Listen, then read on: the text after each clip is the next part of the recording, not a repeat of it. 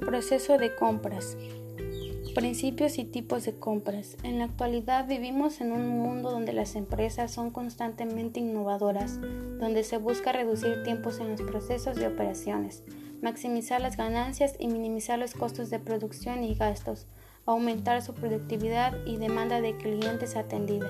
Y esto no es ajeno a las industrias alimentarias o de consumo masivo, las cuales tratan de brindar diferentes productos tanto sustitutos como complementarios.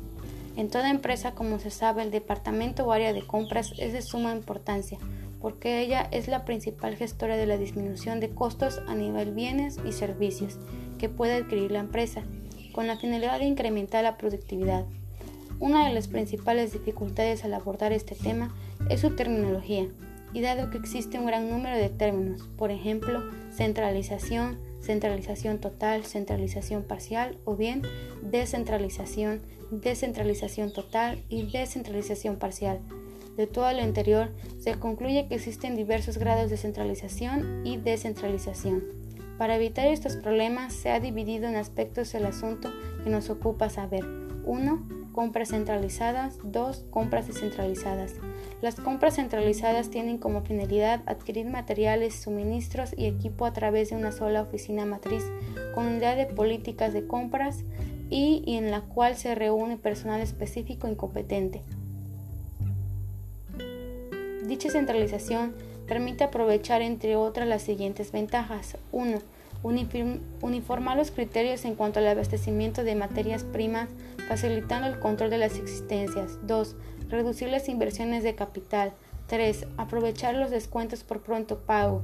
4. Obtener ventaja en el precio al aumentar las escalas por cantidad que algunos proveedores tienen. 5. Estandarización de los productos se efectúa más rápidamente. 6 Facilitar el desarrollo de los programas de simplificación de materias primas y métodos. 7. Proporciona especialización al personal de compras a través de los diversos tipos de productos comprados. 8. Planificar la, facilitar la planificación de la producción.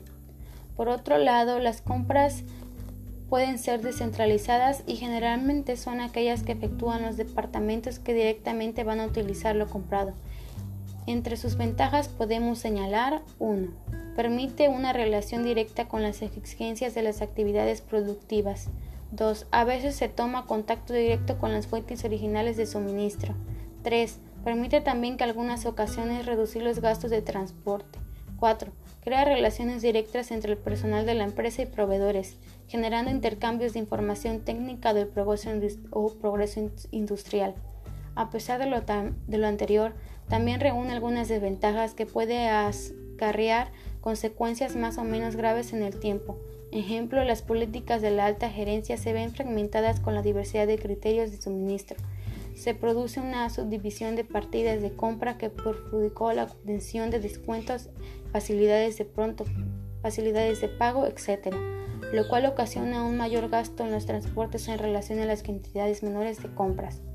Las compras centralizadas y descentralizadas son aquellas que se en varias plantas pertenecientes a una misma corporación y en esta clasificación la oficina matriz de las compras efectúa las adquisiciones comunes de todas las fábricas, por ejemplo tratándose de materia prima y suministros para la producción, dejando a las fábricas oficinas oficiales la facultad de comprar lo que ellas necesitan en forma más exclusiva, de acuerdo a sus propias necesidades de lo cual de, la, de cualquier forma es importante centralizar la función de compras y responsabilizar a una sola persona.